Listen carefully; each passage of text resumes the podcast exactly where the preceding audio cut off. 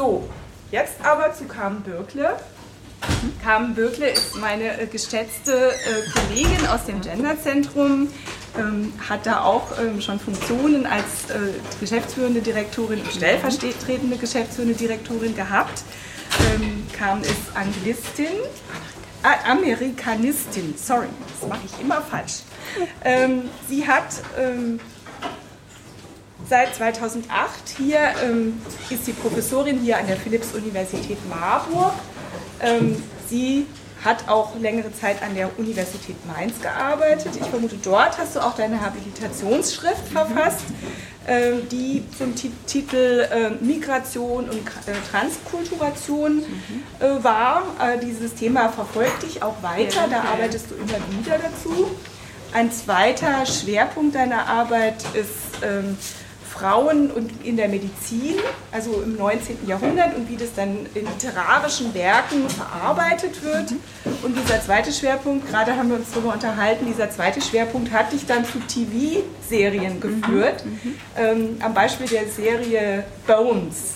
Genau. Ne? Eine amerikanische Krimiserie. Kennen die meisten sowieso von Ja. Da hast du dann, äh, habe ich schon mal einen sehr spannenden Vortrag über eine TV-Serie von dir gehört und an, dieses, ähm, an diese Beschäftigung mit TV-Serien, Fernsehserien, ähm, da knüpfst du heute an, aber mit einem mhm. anderen Thema. Das hat mhm. erstmal nichts mit Medizin zu tun, sondern es geht eben um die Familie und wie die in amerikanischen genau. Fernsehserien dargestellt wird. Und ja, wir sind sehr gespannt. Okay. Ganz herzlichen Dank für die freundliche Einführung und ähm, es ist in der Tat, dass ich, äh, es ist dass ich über Bones und Crossing Jordan dazu zur amerikanischen Fernsehserie gekommen bin. Ähm, heute habe ich keine medizinischen Aspekte, die ich behandeln werde. Es kommt ein bisschen was von äh, einem Mediziner vor, aber ähm, das werde ich dann gleich noch erläutern.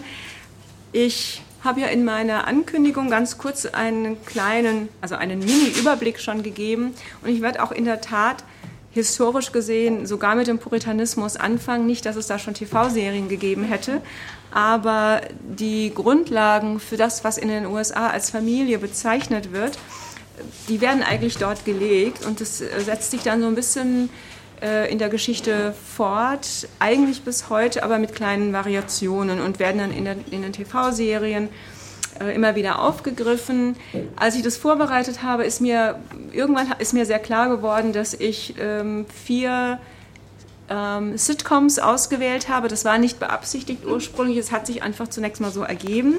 Ich glaube aber, dass das ganz gut zusammenpasst, weil man da Entwicklungen aufzeigen kann unter anderem auch, weil diese äh, Sitcoms ja mit ähnlichen Techniken arbeiten. Andere Inhalte oder unterschiedliche Inhalte, aber ähnliche Techniken. Und ähm, ja, was mir auch, was ich auch vielleicht noch von, äh, vorweg schicken sollte, ist, dass Sie wahrscheinlich alle oder viele von Ihnen zumindest sehr gerne TV-Serien, gerade amerikanische, schauen. Wahrscheinlich von den Vieren, die ich hier vorstellen äh, werde, alle kennen und wahrscheinlich sogar mehr Episoden, Staffeln und so weiter gesehen haben als ich. Von daher ähm, vielleicht diese kleine Warnung. Nicht, nicht jede Episode habe ich bis ins Detail dann mir anschauen können vorher. Das wäre, glaube ich, eine lebenslange Arbeit gewesen oder zumindest einige Jahre.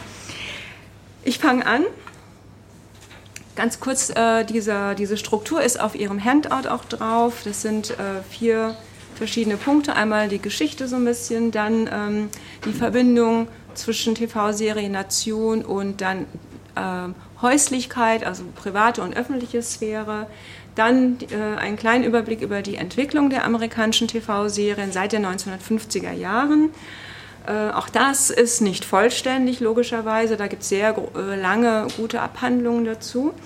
Und dann zum Schluss die verschiedenen, die vier TV-Serien, die ich mir ausgesucht habe. Das sind einmal äh, Father Knows Best, das hatte ich nicht angekündigt. Äh, dann The Cosby Show, das war auf der Ankündigung dabei. Gilmore Girls und zum Schluss Modern Family. Ähm, hier sind nochmal ein paar Abbildungen dazu. Fange ich gleich an mit der historischen Familie. Vielleicht am Anfang eben einige konzeptionelle Aspekte, die ich ausführen möchte, die für das Verständnis von Familie in den USA, aber nicht nur in den USA, wichtig sind. Schon die Auswahl meiner Serienbeispiele äh, legt nahe, dass sich die Vorstellungen von Familie je nach Kontext verändern und als relative Konstruktionen zu diskutieren sind. Der Kontrast, äh, der in den Titeln schon sichtbar wird zwischen Father Knows Best, Gilmore Girls, Modern Family zum Beispiel, macht deutlich, dass wir es mit Veränderungen in den Geschlechterrollen zu tun haben und auch im Wertesystem auch mit einem Wandel in den Autoritätsvorstellungen. Also Gilmore Girls und Father Knows Best, ich glaube, das zeigt am ehesten die, die Veränderungen.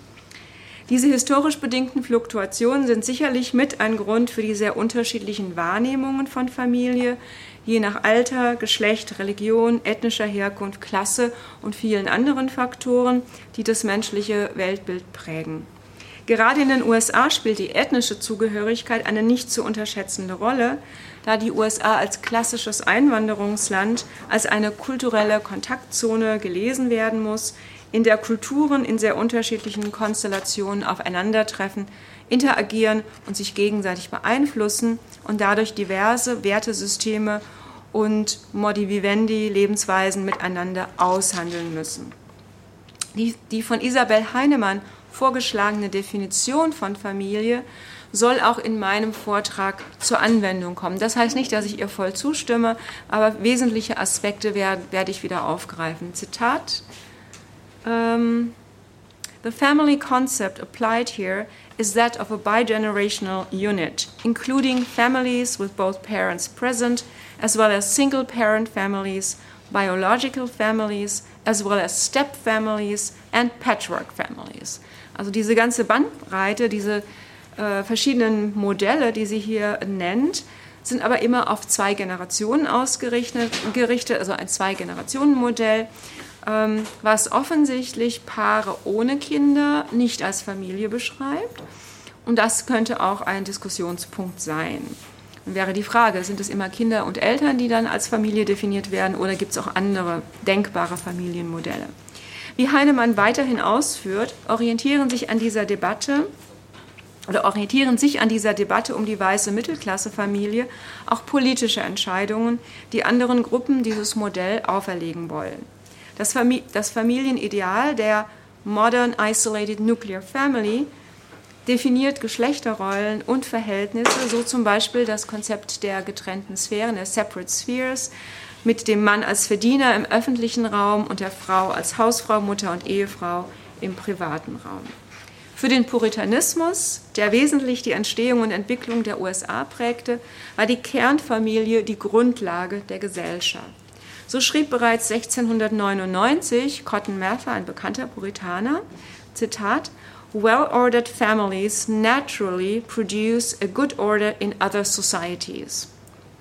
Mit other societies meint er nicht ähm, andere Länder, andere Gesellschaften, sondern andere Gesellschaftsformen, die auch Teil einer Nation sind. Also es ist die Familie und die Nation, die auch schon bei den Puritanern im Zusammenhang stehen.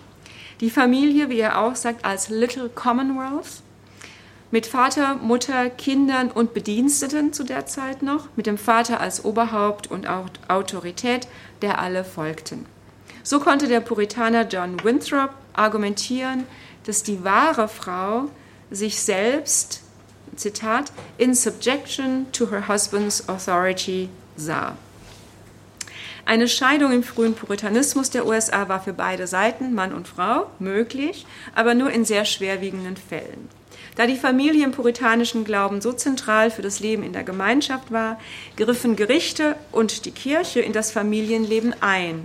Zum Beispiel, wenn, wenn Eltern ihre Kinder vernachlässigten, Kinder gegen Verhaltensregeln verstießen, Frauen ihrem Ehemann nicht den richtigen Respekt zollten, da man glaubte, dass es sich nicht nur um persönliches Fehlverhalten handelte, sondern eine Provokation Gottes sei. Also ein sehr, sehr religiös verstandener Familienbegriff.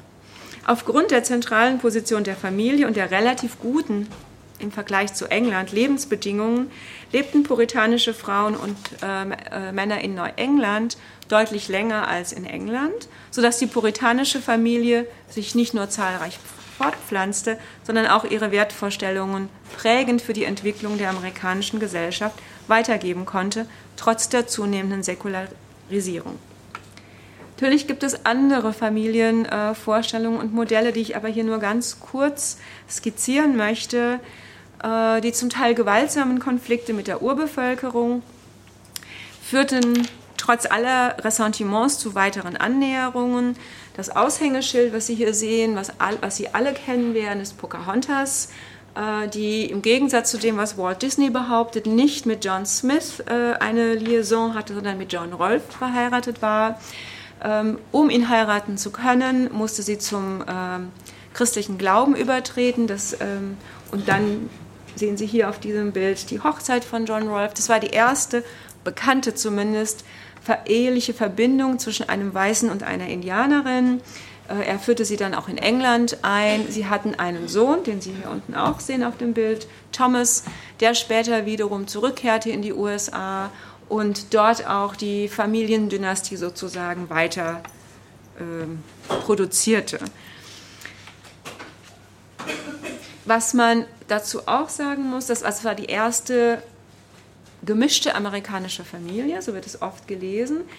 Die weitere Entwicklung der Urbevölkerung, also der Native Americans, ähm, führte dazu, dass im späten 19. Jahrhundert zum Beispiel äh, Stämme, Familien auseinandergerissen wurden, Kinder wurden von ihren Eltern und ihren Familienfreunden, Stämmen weggeholt, in sogenannte Residential Schools, also Internate gesteckt, um sie zu amerikanisieren oder besser assimilieren um sie eben zu amerikanischen Bürgern und Bürgerinnen zu machen, natürlich aus der Perspektive der weißen Regierung, der weißen Gesellschaft, ähm, was zu, und das hatte sehr äh, große Folgen auch im 20. bis ins 21. Jahrhundert, zusammen mit dem Leben in den Reservaten, was zu Alkoholismus, Drogenmissbrauch, zerrütteten Familien und so weiter führte. Das ist aber etwas, was ich nicht weiter verfolgen möchte, weil es ein ganz eigenes Kapitel ist und ich gestehen muss, dass ich diesen Aspekt auch in den TV-Serien nicht wiedergefunden habe, zumindest bei den Serien, die mir bekannt sind. Auch einen anderen Aspekt, den ich nicht weiter ausführen möchte, ist der Aspekt der Familie bei der, äh, während der Sklaverei in den USA im 18. und 19. Jahrhundert, mit Anfängen schon im 17. Sie sehen hier ein paar Bilder. Ähm, die ersten Sklaven, Sklavinnen kamen aus Afrika, wurden aus Afrika in die neue Welt transportiert über Schiffe. Die Middle Passage sehen Sie hier als Bild. Frederick Douglass, einer der bekanntesten Vertreter, der auch ähm, eines Slave Narrative, also eine, seine Erzählung, seine Autobiografie geschrieben hat, in der er ausführlich erläutert, welche Folgen die Sklaverei für die Familien hatte. Familien wurden auseinandergerissen, Kinder wurden weg von ihren Eltern weiterverkauft, ähm, Väter, Mütter wurden getrennt. Im Idealfall wuchsen die Kinder bei ihren Großmüttern auf, aber auch das war nicht selbstverständlich. Und mit etwa fünf Jahren wurden sie dann in die, auf die Plantagen geholt. Die mussten dann für ihre häufig auch weißen Väter, wobei sie das häufig gar nicht wussten, arbeiten. Also Familienleben in der Sklaverei war sehr wenig vorhanden. Nichtsdestotrotz gab es natürlich das Familiengefühl, das sich dann erst nach der Befreiung des, äh, von der Sklaverei ähm, weiterentwickeln konnte und dann eben bis in die heutige Zeit Weiterentwicklung erfahren hat. Aber auch das ist etwas, was ich nur zum Teil dann in der Cosby Show aufgreifen werde weil es auch da äh, noch, noch nicht äh, die Mehrheit der TV-Serien abbildet, die man heutzutage eben im Fernsehen sehen kann. Okay, jetzt, ja genau. Im 19. Jahrhundert dann ist am Ende die Entwicklung weg von der Großfamilie, auch im Puritanischen, also dann zwar schon sehr säkularisierten puritanischen Bereich, generell in den weißen Familien der USA hin zur Kernfamilie zu beobachten. Ich glaube, da gibt es sehr ähnliche parallele äh, Entwicklungen auch in den europäischen Ländern.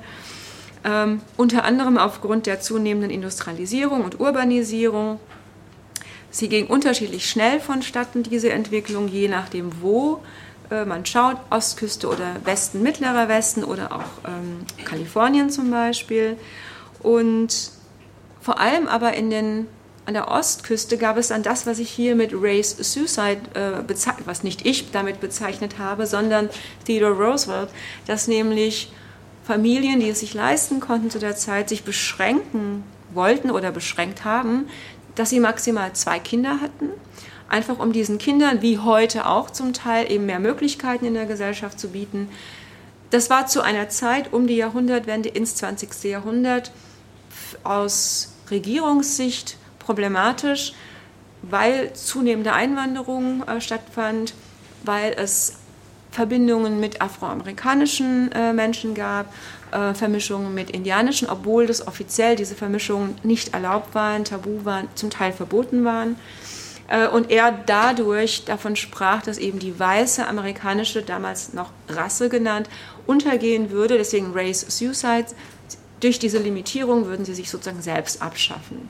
Ich glaube, das ist ein Diskurs, den wir heute auch wieder kennen, auch bei uns zum Teil ähm, aber das war eine Voraussetzung für die Familie dann, für die weiße Familie dann auch im 20. Jahrhundert, die dadurch auch stärker noch dann die Kernfamilie wurde. Ich springe dann zum Ende des Zweiten Weltkrieges, der Rückkehr der Soldaten äh, in die USA und damit auch die Rückkehr in die Arbeitswelt oftmals dann auch ins Familienleben, in die amerikanischen Vorstädte ganz oft. Und das bedeutete gleichzeitig, dass die Frauen wieder zurück in ihre private Sphäre in den meisten Fällen gedrängt wurde. Sie konnten nicht mehr wie während des Kriegs in der Kriegsindustrie arbeiten, sondern waren wieder zu Hause, hatten im Idealfall ein Familienleben in der Vorstadt, Vater, Mutter, mehrere Kinder. Äh, und dort finden wir dann sofort auch wieder das klassische Rollenmodell. Vater geht arbeiten, häufig wenn man sich Abbildungen anschaut, häufig dann in die Städte. Mutter ist zu Hause, sorgt für die Kinder und so weiter. Ähm, wir haben dann in den 60er Jahren die Abbildung dieser Entwicklung in Betty Friedens The Feminine Mystique zum Beispiel, die eben diese Entwicklung auch kritisiert und ihre, ihren berühmten, fast schon Slogan, das Problem, das keinen Namen hat, äh, indem sie nämlich beschreibt, was die Frauen dieser Zeit, wie sie damit umgingen mit diesem Familienleben und welche Probleme sie damit hatten, ohne es zunächst selbst ähm, zum Ausdruck zu bringen. Wir haben dann die Frauenbewegung, die große Veränderungen herbeigeführt hat in der, in, im Status der Frauen, in den Geschlechterverhältnissen und nichtsdestotrotz haben wir vorübergehend zwar eine Veränderung auch in den TV-Serien, aber letztendlich, wenn wir dann weitergehen, kommen doch viele der alten Vorstellungen wieder zurück. Vielleicht nur ganz kurz dann äh, zum nächsten Teil, die TV-Serie Die Nation und der private Raum.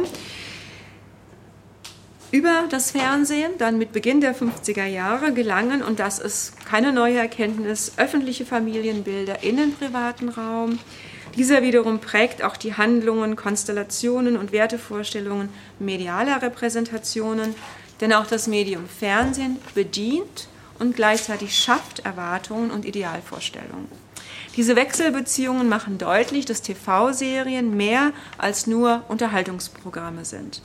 Über die in diesen Serien erzählten Geschichten lassen sich Einsichten gewinnen in die Kultur und kulturellen Aktivitäten des jeweiligen Landes, in Geschlechterverhältnisse und Diskussionen zu ethnischen Fragen, in zentrale Themen der Zeit.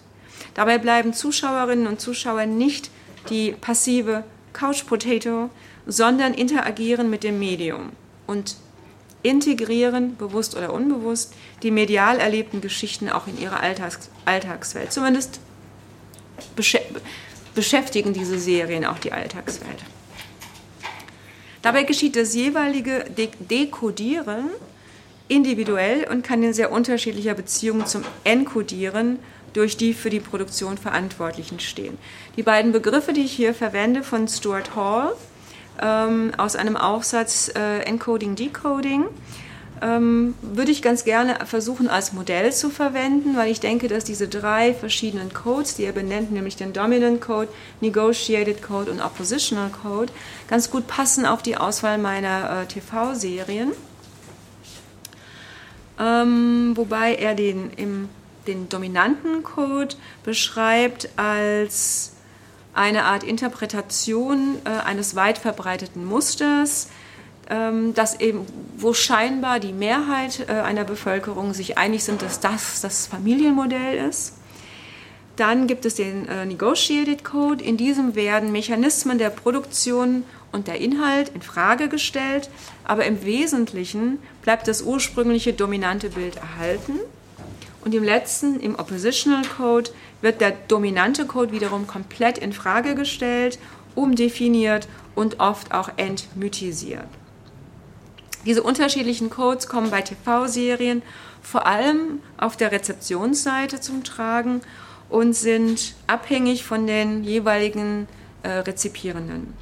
Auch sind die Grenzen natürlich zwischen diesen Codes fließend und ähm, sodass man also diese Serie nicht eindeutig zuordnen kann, aber ich glaube, gewisse Tendenzen kann man aufzeigen. TV-Serien erzielen ihre Wirkungen anders als Fernsehfilme oder als, als Filme überhaupt. Serien sind kein einmaliges Ereignis, sondern werden seriell ausgestrahlt, in der Regel über einen längeren Zeitraum hinweg, sodass e, dort eben auch äh, Charakterentwicklung stattfinden kann, Anpassung an aktuelle Ereignisse und ähm, eben auch größere Handlungsbögen aufgebaut werden können. Es können einzelne Episoden sein, die in sich abgeschlossen sein oder eben auch verknüpft sind über einen längeren Zeitraum. Es gibt in der Regel zentrale Charaktere, die in allen Episoden und Staffeln vertreten sind. Gelegentlich werden einzelne ausgetauscht, was aber nicht, äh, nichts an der grundsätzlichen ähm, Präsenz der, der wichtigsten Charaktere ändert.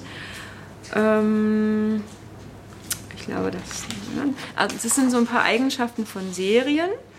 Und in diesem Sinne spricht dann Umberto Eco in einer Übersetzung und zitiert nach einer Quelle äh, im Folgenden, ähm, oder er sagt Folgendes, in diesem Sinne entspricht die Serie dem infantilen, aber darum nicht krankhaften Bedürfnis, immer wieder dieselbe Geschichte zu hören. Trost zu finden an der oberflächlich markierten, maskierten Entschuldigung, Wiederkehr des Immergleichen. Also diese, dieses Wiederkehrende, diese Wiederholung des Immergleichen, was ja auch immer durch diese, die Eingangsmelodie, die Eingangsbilder gezeigt wird. Das, Im Prinzip wartet man schon darauf, wie es weitergeht, beziehungsweise was macht denn diese Figur jetzt dieses Mal. Aber es wiederholt sich immer wieder. Mit dem Aufkommen des Begriffs des Quality TV der hier nicht weiter diskutiert werden soll, das ist eine ganz eigene Debatte, wird diese kritische Herangehensweise deutlich relativiert. Letztendlich kann zusammenfassend argumentiert werden, dass amerikanische Serien das Bild der USA von sich selbst und in der Welt prägen. Hugh Laurie, der den meisten von Ihnen auch bekannt sein dürfte, als Protagonist der Serie House MD, sieht in der TV-Serie, und ich zitiere, The medium through which America not just projects its image of itself to the world, but actually decides what its image is. It's America's way of conversing with itself about what it believes to be important. Wie die von Alvada referiert und, an, und andere Studien zeigen, können Zuschauer und Zuschauerinnen neue Verhaltensweisen und Haltungen von Fernsehserien lernen, vor allem dann, wenn, ich zitiere, uh, when they see reinforcement, also durch diese Wiederholungen, reinforcement or a lack of punishment for the character's behaviors. Die enge Verbindung zwischen der Präsentation der Familie in TV-Serien und einem nationalen Selbstverständnis wird in George Bush Seniors Kommentar, glaube ich, recht deutlich, der sagte, We need a nation closer to the Waltons than the Simpsons. Und hier sehen Sie die Waltons und hier sehen Sie die Simpsons, die Ihnen sicher bekannt sind. Ich weiß nicht, inwiefern Ihnen die Waltons noch bekannt sind, aber das ist sozusagen heile Welt in den amerikanischen Midwest, Mittleren Westen, Südstaaten zum Teil. So unwahrscheinlich es ist, die idealisierte Familie, Fernsehfamilie in der Realität anzutreffen, also die Waltons wird man nicht antreffen in der Realität, so wahrscheinlich ist es, eine Vielfalt von Meinungen zu einem bestimmten Zeitpunkt zu finden oder darüber zu finden, was eine ideale Familie ist. Wie Albada mit der Studie zeigt, mit seiner Studie zeigt, driften die Meinungen weit auseinander in Bezug auf den Realitäts- oder Fiktionalitätsgehalt der Darstellungen von Familien in TV-Serien. Und in der Tat ist es nicht möglich, anhand einer Serie zu sagen, dass sie die amerikanische Familie widerspiegelt, da es diese, die amerikanische Familie einfach nicht gibt. In meinem Vortrag geht es also weniger um diesen Realitätsgehalt, als um die Bilder, die geschaffen werden, die etwas von der Mannigfaltigkeit von Familienmodellen andeuten, die in den USA und meist auch nicht nur dort in der Diskussion stehen. Das, was heute als traditionelle und zum Teil idealisierte Familie angesehen wird, ist interessanterweise im Fernsehen erst in einem zweiten Schritt entstanden. Und das ist jetzt das längere Zitat hier. The earliest television representations of the family included images of ethnic and socioeconomic difference that dropped out of later representations. Family shows in the early 1950s, I Remember Mama, based on an immigrant Swedish family. The Goldbergs, based on a Jewish family. And most popularly, The Honeymooners, um, a cornerstone of classic television history based on an avowedly working class family, were more diverse than the white middle class pattern of a few years later. Erst durch Einflüsse, die auch das Leben in den weißen Vorstädten zum Ideal erhoben, wurde das weiße Mittelklasse-Modell mit einer Mehrheit und somit als kollektive amerikanische Identität und als Ikon für die 50er Jahre identifiziert. Obwohl die Protagonistin I Love Lucy, oder in I Love Lucy konstant versucht, aus ihrer heimischen Sphäre auszubrechen, also durchaus ein gewisses Rebellionspotenzial hat, um zum Beispiel ins Showbusiness zu gehen oder einen Beruf auszuüben oder um überhaupt eine Rolle außerhalb der Familie zu spielen, gelingt es ihr letztendlich nicht, da alle ihre Versuche sie wieder in die, klassische, in die klassischen Frauenrollen, Familienrollen zurückführen.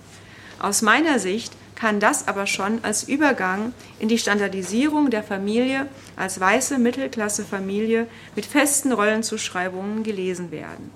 Danach wurde die Schauspielerin Lucille Ball als eine starke Frau gefeiert. Für die Golden Era, die 50er Jahre, des Fernsehens kann für die Familiendarstellung Folgendes festgehalten werden. Nach I Love Lucy.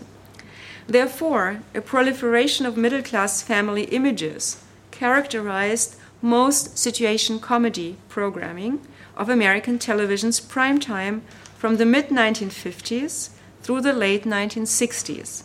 Television's signature years in many respects, at least where family television is concerned. Die Familien im Fernsehen der Zeit waren zu einem sehr viel größeren Prozentsatz weiß. Mittelklasse funktional und suburban. Ähm, ach so, Moment, sorry.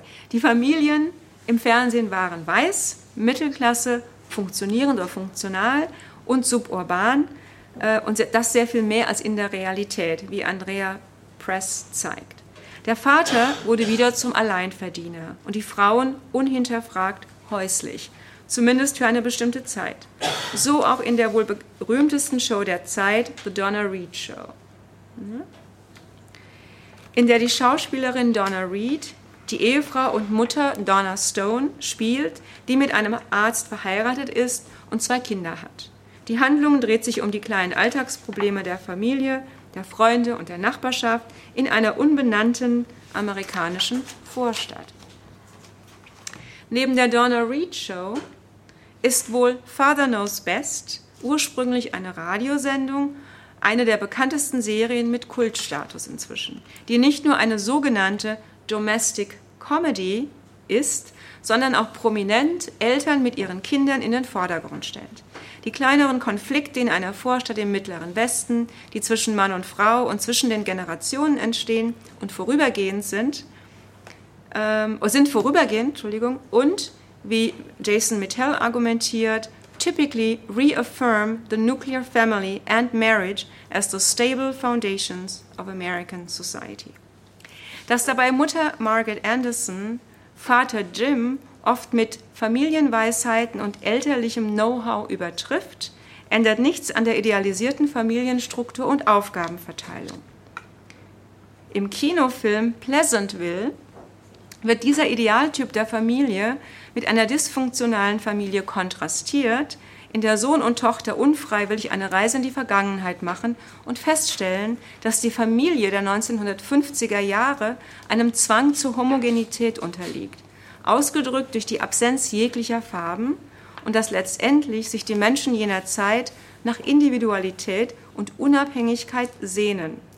Langsam in diesem Film dann entsteht ein buntes Bild auch, in, auch der Familie, in der die Ehefrau nicht mehr Abend für Abend auf ihren Mann wartet, um ihm die Hausschuhe und das Essen zu servieren.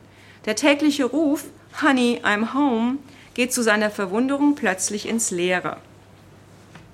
Also nochmal vielleicht wichtig zu betonen, das ist ein Film natürlich der späten 90er Jahre, der aber die 50er Jahre auf, aufgreift, also eine Reise zurück in die Vergangenheit darstellt und 90er Jahre, 50er Jahre kontrastiert und die 50er Jahre als gar nicht so ideal und idealisiert äh, entlarvt. Ähm, letztendlich sind aber selbst unkonventionelle Familiendarstellungen ähm, solche, die Liebe und Loyalität innerhalb der Familie bestätigen. Dass diese Darstellungen idealisiert sind in den 50er Jahren und ein traditionelles Geschlechterbild perpetuieren, ist offensichtlich. Darüber hinaus zementieren sie, wie Mittel zeigt, Zitat, the ideology of white identity at the center of, of the American nation and placing non-white groups on the margins.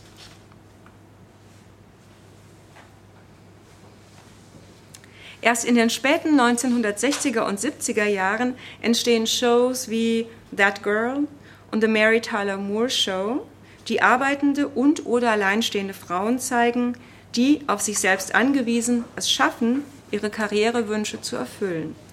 Damit endete sich die Darstellung der Familie in den 70er und 80er Jahren auch als Folge der Frauenbewegung. Alleinstehende Väter und Mütter mit Kindern spielten eine Rolle ebenso wie Patchwork-Familien mit Kindern aus unterschiedlichen Ehen, wie zum Beispiel The Brady Bunch. Mit der Gründung des Frauensenders Lifetime 1984 und dem sogenannten postfeministischen Fernsehen begann die Zeit der starken und unabhängigen Frauen, die jedoch immer noch heterosexuell und romantisch veranlagt waren. Mit dem postfeministischen Fernsehen wurde die Frau zu einer Selbstentscheidung selbst Entscheidungen treffenden Figur, die häufig aus einigen Optionen wählen konnte, meist zwischen Karriere und Familie, aber auch, wie dann in der Cosby Show gezeigt wird, beides vereinbaren konnte. Dennoch zeigt sich auch hier, trotz des Fortschritts, dass meist nur die weiße, gut ausgebildete und attraktive Mittelklassefrau diese Wahlmöglichkeiten hatte. Wie zum Beispiel dann in Ellie McBeal, Sex and the City und so weiter. Ähm, genau. Trotz aller Freiheiten, die beide Serien propagieren, sind die weiblichen Protagonistinnen auf der permanenten Suche in Sex and the City, aber auch in Ellie McBeal nach Mr. Right. Auch die Entscheidungsmöglichkeit, die zum Beispiel Miranda in Sex and the City äh, hatte in Bezug auf eine Abtreibung, wird eingeschränkt dadurch, dass ihre Entscheidung für das Kind von den anderen Frauen begrüßt und gefeiert wird. So fragt Andrea Press folgendes. Can the primetime audience not be trusted to sympathize with a character who obtains an abortion without regret or even without much second guessing? The post feminist qualities of Sex and the City and its overall adherence to traditional values of glamour and consumerism tend to mitigate the radical impact the show can have on its eager and committed female Audience. Also sie fragt letztendlich danach, warum konnte man nicht einmal dieses Modell anders ausführen, als wieder das Familienmodell zu bestätigen. Neben diesen postfeministischen Darstellungen von Familie finden sich bereits in den 90er Jahren innovativere Bilder, wie zum Beispiel in der Show Ellen ähm, in der sich die Protagonistin als äh, Lesbe outet, oder Murphy äh, Brown mit einer alleinerziehenden Mutter, Roseanne mit einer Arbeiterklassefamilie, Buffy the Vampire Slayer mit einer starken und feministischen Heldin, obwohl es ja auch Diskussionen gibt, ob das stimmt.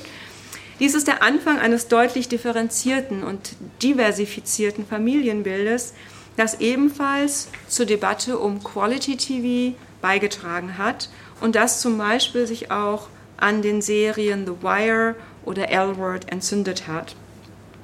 Und auch dort ungewöhnliche Frauenrollen dargestellt werden.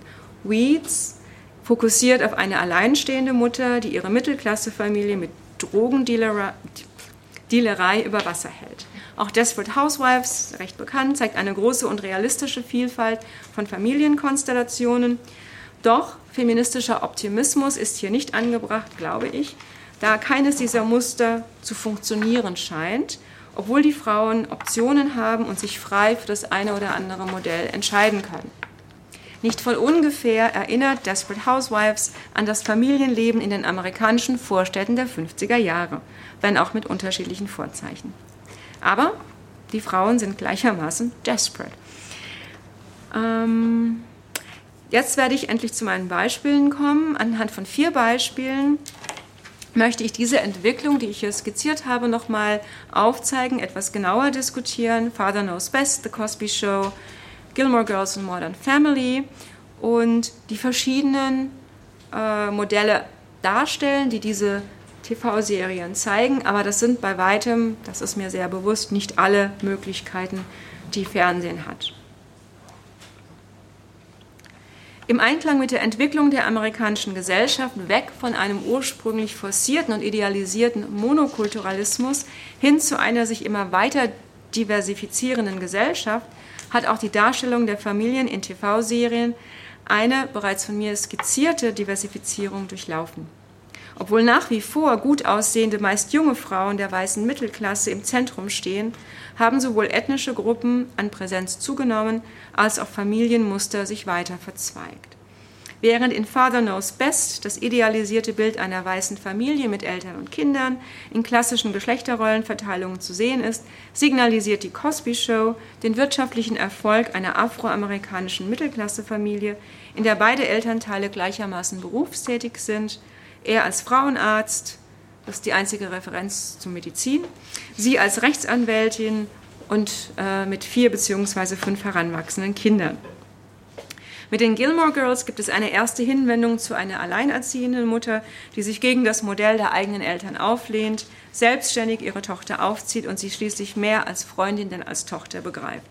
Modern Family als ein sogenanntes Mockumentary schließlich bietet weitere unterschiedliche Familienmodelle, äh, wie zum Beispiel ein homosexuelles Elternpaar, eine zweite Ehe und ein eher klassisches Modell. Father Knows Best war ursprünglich eine äußerst erfolgreiche Radiosendung, bevor sich diese dann als Fernsehserie noch weitere sechs Jahre großer Beliebtheit erfreute und, wie ich schon sagte, heute Kultstatus genießt. Während die Radiosendung wie damals üblich durchaus deftige Vokabeln gebrauchte, war die TV-Serie stärker idealisiert. James Jim Anderson ist Versicherungsvertreter im mittleren Westen der USA, genauer in Springfield, Ohio ein Name, der sicherlich viele Simpsons-Fans aufhorchen lässt. Seine Frau Margaret ist Hausfrau und Mutter, die mit viel Geduld, Liebe und Verstand die fünfköpfige Familie managt. Die Töchter Kathy, Kitten genannt, Betty, Princess genannt und den Sohn James, Bud genannt. Nachdem der Schauspieler, der die Vaterrolle spielte, 1960 die Serie verließ wurde diese abgesetzt, wurde aber über viele Jahre weiter in Wiederholungen ausgestrahlt und schließlich 1977 in zwei Fernsehfilmen noch einmal aufgegriffen. Als Domestic Comedy spielen die meisten Szenen der Serie im Haus der Andersons mit einer traditionellen Rollenverteilung, mit dem Vater als Verdiener, Ernährer, Oberhaupt der Familie, der nominell alle Entscheidungen trifft. Seine Frau Margaret ist Hausfrau Mutter scheint nur in Begleitung des Ehemannes das Haus zu verlassen. Dennoch wird ironisch witzig gezeigt, dass sie eigentlich diejenige ist, die das Sagen hat und auch ihrem Mann tatsächlich überlegen ist. Ähm, jede Episode beginnt mit einem Kuss der Eheleute, über den sich die drei Kinder auf der Treppe stehend amüsieren. Die Tatsache, dass die Eltern zwar ein Schlafzimmer teilen, aber getrennte Betten haben, wirft Fragen auf, die wir jetzt nicht diskutieren müssen, aber die das Idyll dann doch ein wenig in Frage stellen. Ähm, auch bei den Kindern setzen sich diese Geschlechterrollen fort.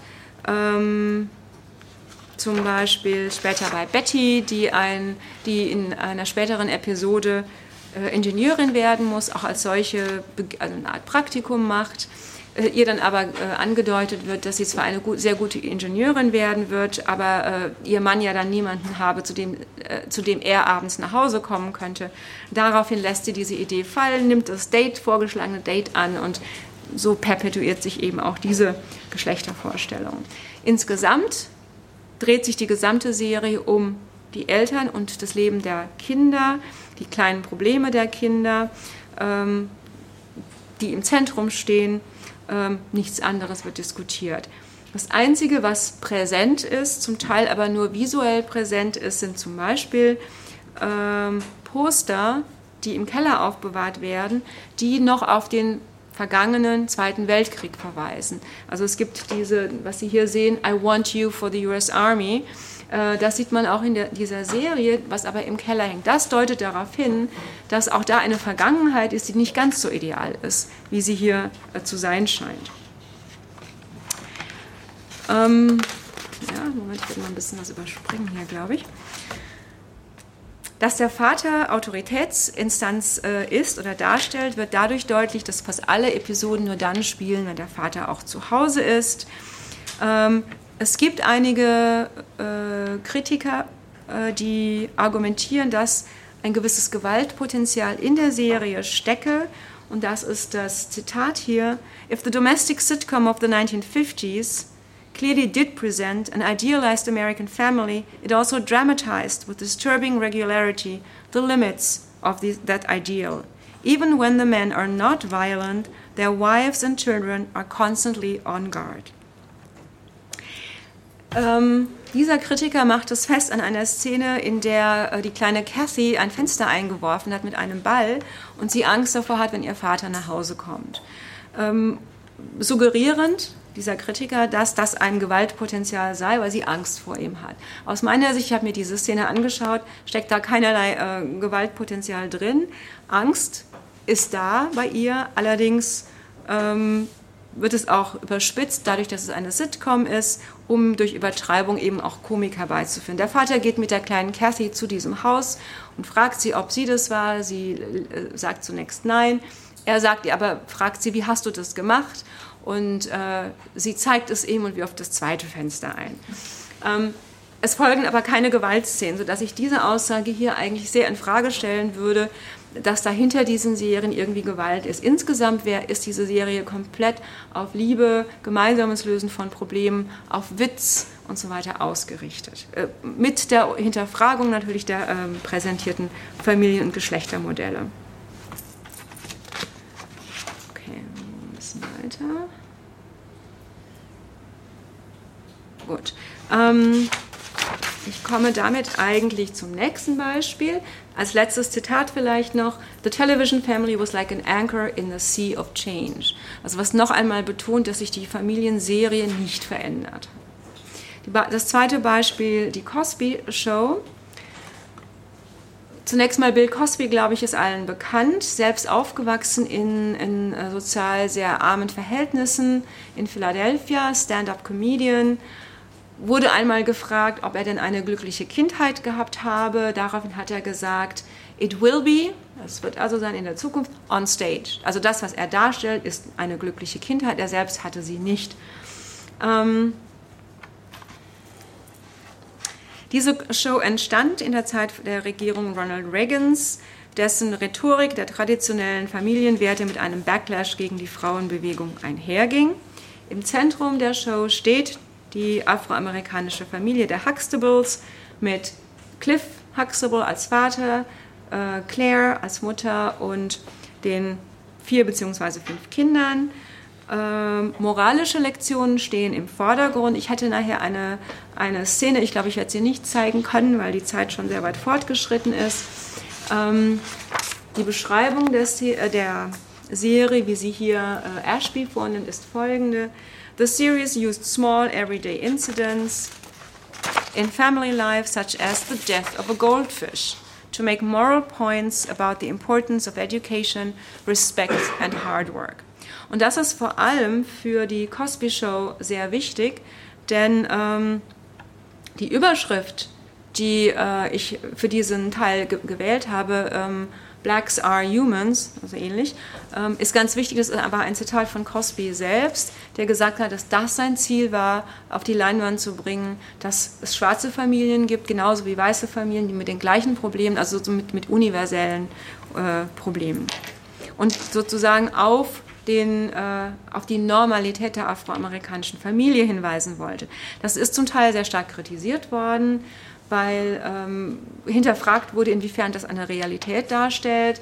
Viele der, der äh, afroamerikanischen äh, Männer und Frauen lebten eben nicht in diesen Verhältnissen. Wir haben hier einen, äh, eine Rechtsanwältin, einen, einen Frauenarzt, die in recht guten oberen Mittelklasseverhältnissen leben. Das war nicht die Durchschnittsfamilie der afroamerikanischen Menschen zu der Zeit.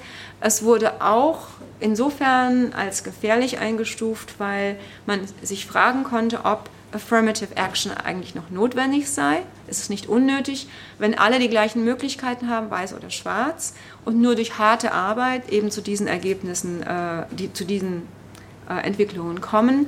Also jeder, der hart arbeitet, kommt zu, kommt zu äh, Geld, glücklicher Familie und so weiter. Also brauchen wir Affirmative Action. Das war eine Argumentationsstruktur der damaligen Zeit, für die eben die Cosby Show auch kritisiert worden ist.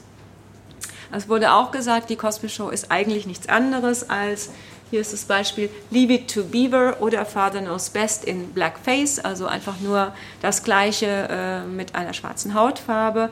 Das war eine Kritik. Nichtsdestotrotz war diese Serie sehr wichtig, denn sie hat gezeigt, dass es durchaus ähm, Vorstellungen von Familie auch in, in, bei den afroamerikanischen Gruppen gibt, die den Weißen sehr ähnlich ist. Es gab verschiedenste äh, Rezeptionen, unterschiedliche Rezeptionen durch die Weißen und die Schwarzen in den USA. Äh, hier ein Zitat, was ich zunächst mal nicht, vor, nicht vorlesen werde, dass eben äh, diese Argumente, die ich gerade skizziert habe, unterschiedlich von den Gruppen aufgenommen wurden.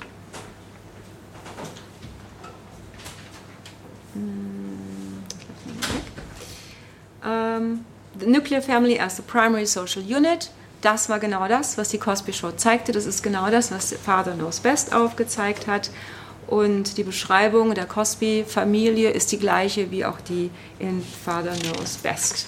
Es gab auch da die traditionellen Arbeits- und Aufgabenverteilungen mit dem großen Unterschied, dass die Mutter berufstätig ist, dass der Vater scheinbare Autorität hat, aber letztendlich auch hier, wie in Father Knows Best, die Mutter als die rationale Instanz eigentlich gelten muss. Systemkritische Fragen wurden nicht gestellt durch diese Serie. Das dritte Beispiel, I'm the Leader of the Clan or the Gilmore Girls, ähm, thematisiert die Vereinbarkeit von Familie und Beruf für eine alleinerziehende Mutter. Rory und Lorelei Gilmore sind die beiden Protagonistinnen. Okay. Ähm, in dieser Serie wird aus meiner Sicht werden zwei Familienmodelle gegenübergestellt. Das ist einerseits die Autoritä äh, autoritäre Elternschaft, die man in der, in der, bei den Eltern von Lorelei findet, äh, im Gegensatz zu der Freundschaft, die äh, Lorelei aufbauen möchte, dass sie nicht äh, ihre Tochter als ihre Tochter betrachtet, sondern eben auf gleicher Ebene als Freundinnen. Den einen Artikel, den ich Ihnen zur Vorbereitung gegeben hatte von Katharina Knoll, der sagt Folgendes über TV-Serien generell, aber auch spezifisch über die Gilmore Girls. Insgesamt gilt die Gleichung, Fernsehserie ist gleich emotional, ist gleich weiblich. Ich persönlich würde dieser Auffassung nicht wirklich zustimmen, denn äh, ich denke, dass äh, TV-Serien inzwischen nicht mehr nur Frauen und äh, nur Frauen als, als Zuschauerinnen haben, sondern dass die Zuschauer und Zuschauerinnen durchaus gemischt geschlechtlich sind, sodass man äh, das nicht verallgemeinern kann. Das mag auf einzelne Serien zutreffen, aber nicht meiner Ansicht nach weder auf die Gilmore Girls noch auf andere, die ich hier äh, dargestellt habe. Was Katharina Knoll auch meiner Ansicht nach auslässt, ist diese ganze Debatte um Quality TV, die nämlich genau argumentiert, dass es eben nicht nur um Entertainment geht, sondern auch um kulturelle Interpretationen, äh, die sich eben in diesem Fall auf Amerika beziehen. Diese Serie zeigt meiner Ansicht nach einen Wechsel des Frauen- und Familienbildes. Es werden diese beiden äh, Familienmodelle gegenübergestellt. Es beginnt schon im ersten Teil mit der Coffeeshop, in der ersten Staffel, in der ersten Episode mit einer Coffeeshop-Szene, wo ganz klar die Verhältnisse auch äh, gezeigt werden. Rory und Lorelei auf einer Ebene.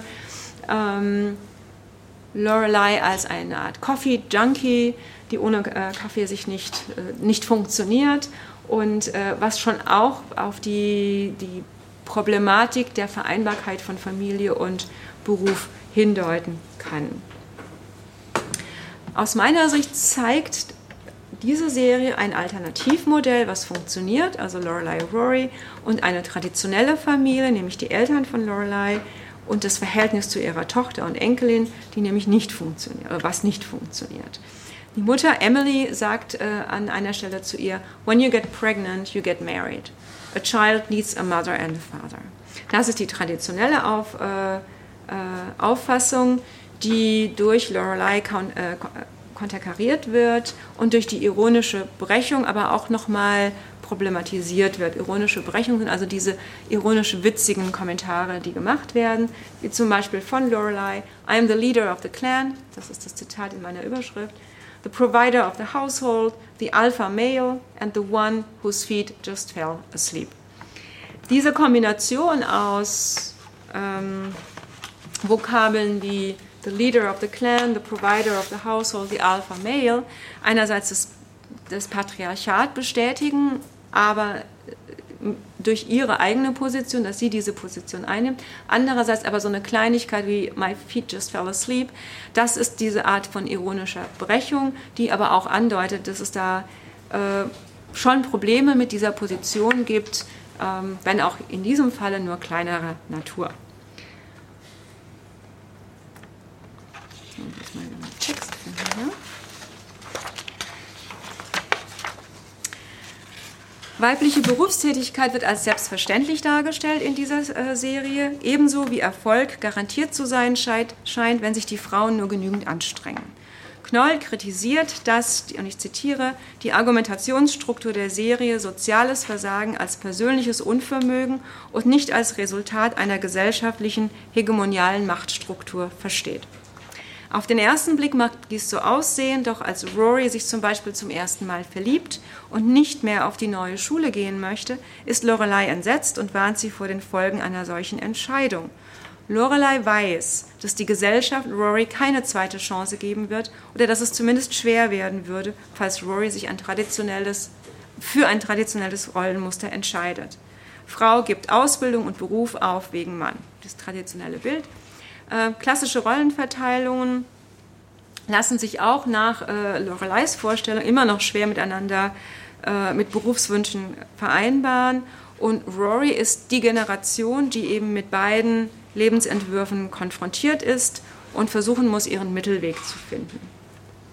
Der traditionelle Lebensentwurf und die auf Freiheit und Selbstbestimmung zielenden Lebensweise, zielende Lebensweise konkurrieren und widersprechen sich. Es ist Aufgabe dieser Generation, den eigenen Weg zwischen den beiden Polen zu finden und die Widersprüche auszuhandeln. Letztendlich ist die Serie bei männlichen und weiblichen Zuschauerinnen gleichermaßen beliebt, da die Protagonistinnen jung, attraktiv, intelligent, witzig und selbstbewusst sind und sich erfolgreich mit Alltagssorgen herumschlagen. Aber auch, weil die Alternativmodelle nicht attraktiv sind äh, wie zum Beispiel die Ehe von Loreleis Eltern, ähm, aber auch zum Schluss die äh, Situation von Lane und ihrer Mutter, wo äh, Lanes Mutter möchte, dass sie möglichst schnell heiratet, möglichst einen Koreaner, damit sie finanziell äh, abgesichert ist. Eine weitere Öffnung in meinem letzten Beispiel finden wir in Modern Family, wo es drei prominente Familienmodelle gibt, diese zeigen, ich zitiere, the uncanny persist persistence of the family, however fractured, and of the family audience, however fragmented. Also Familie bleibt bestehen, auch wenn sie ähm, fractured, fragmented und so weiter sind. Und Smith nennt das Ganze uncanny. Das heißt, für ihn ist es etwas Unheimliches dass sich dieses Familien, dass sie die Vorstellung von Familie erhalten hat. Und aus meiner Sicht, ich würde dem zustimmen, auch wenn es sehr unterschiedliche Modelle äh, in, diesem, in dieser Serie gibt, äh, die auch sehr das Familienmodell aufbrechen, das klassische und diverse Modelle aufzeigen. Nichtsdestotrotz bleibt es ein Familienmodell, es bleibt immer das Zwei-Generationen-Modell und es bleibt eigentlich auch die, äh, die glückliche Familie mit ihren vielen Problemen, aber dennoch glücklich, ähm, die letztendlich auch funktioniert, auch wenn sie zum Teil als Dysfunctional Families gezeigt werden. Ganz kurz nur Vater Jay äh, und seine Frau Gloria, mit der er in zweiter Ehe verheiratet ist, ähm, sind ja, ist im Prinzip das Oberhaupt der Familie, die einen Gloria, die einen Sohn Manny aus erster Ehe hat und die später dann gemeinsam mit Jay einen weiteren Sohn hat, der aber in den ersten Episoden nicht auftaucht. Jay ist der Vater von aus erster Ehe von Claire und Mitchell. Claire verheiratet mit Phil, mit den Kindern Luke, Alex, Haley, die eine, das klassische Familienmodell darstellen. Mitchell ähm, mit Partner Cameron, das homosexuelle Paar, die wiederum ein Mädchen Lily aus Vietnam adoptieren. Das sind also zum Teil wirklich alternative Familienmodelle. Hier ein kurzes, äh, ein kurzes Aside sozusagen, wenn Sie dieses Bild hier anschauen, das zeigt eine Familie oder eben die Modern Family bei einem Thanksgiving Dinner und im Hintergrund ein sehr berühmtes Bild von Norman Rockwell, was ich hier nochmal deutlicher zeige. Und das ist das klassische Familienmodell.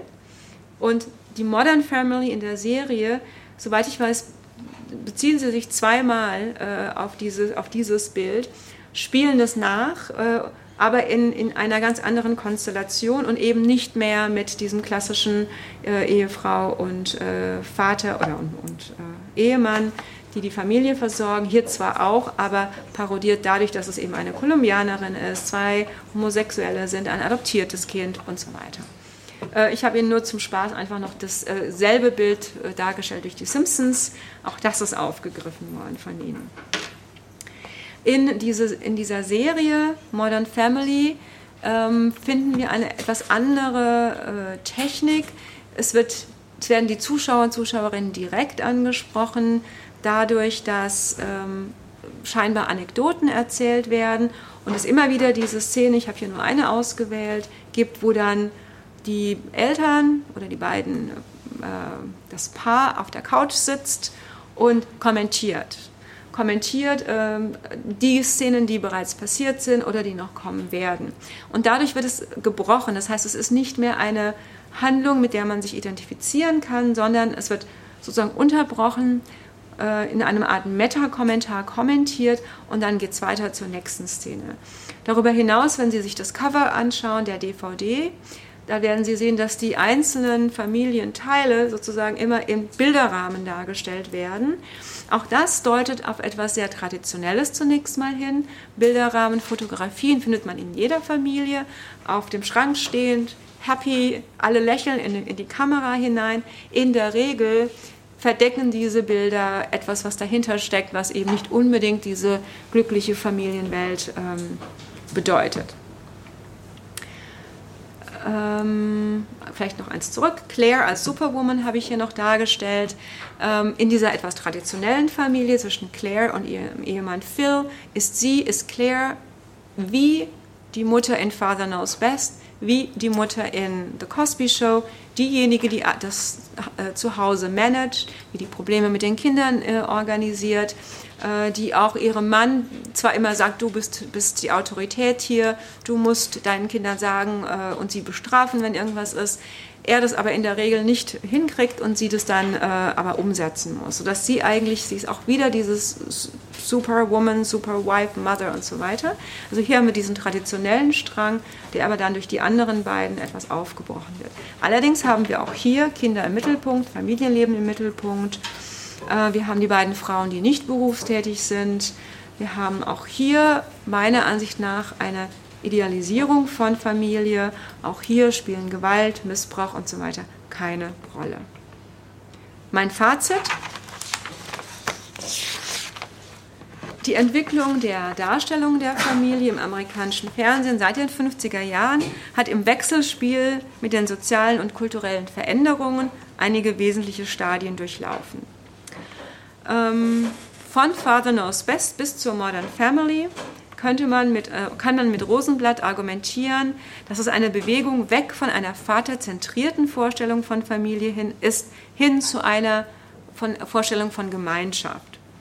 Doch Rosenblatt selbst schränkt ein, und ich zitiere, But that, I think, represents social appeasement more than genuine change.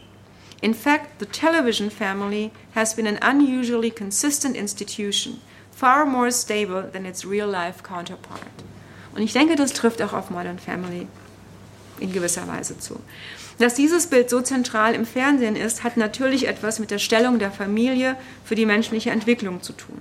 Es ist aber als Bild vielfach mit einer Idealisierung verknüpft, die etwas perpetuiert, was es in dieser idealen Form nur selten oder nie gegeben hat, was nostalgisch jedoch immer wieder evoziert wird.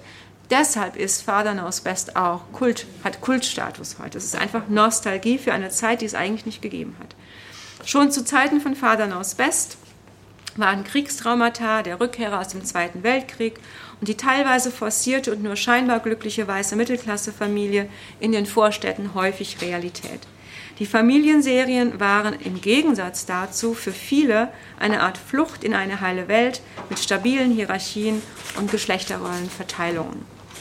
Mit dem sogenannten Ende der Dominanz der großen amerikanischen Fernsehsender hin zu einer Vervielfachung größerer und kleinerer Gesellschaften hat auch die Familie eine solche Diversifizierung erfahren, ohne jedoch vor allem in den Sitcoms an Nostalgie zu verlieren. Die Cosby Show schreibt die ethnische Komponente und die berufliche Tätigkeit der Frau und Mutter in die Debatte ein, ohne jedoch die Grundstruktur wesentlich zu verändern. In den Gilmore Girls wird das Alternativmodell der alleinerziehenden Mutter mit Tochter als Freundin als erfolgreich propagiert, im Kontrast mit der traditionellen Familie.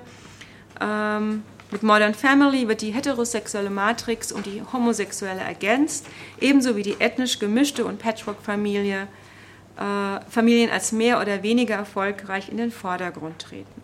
Die heile Welt der Waltons, die sich George Bush gewünscht hat, könnte nicht ferner liegen.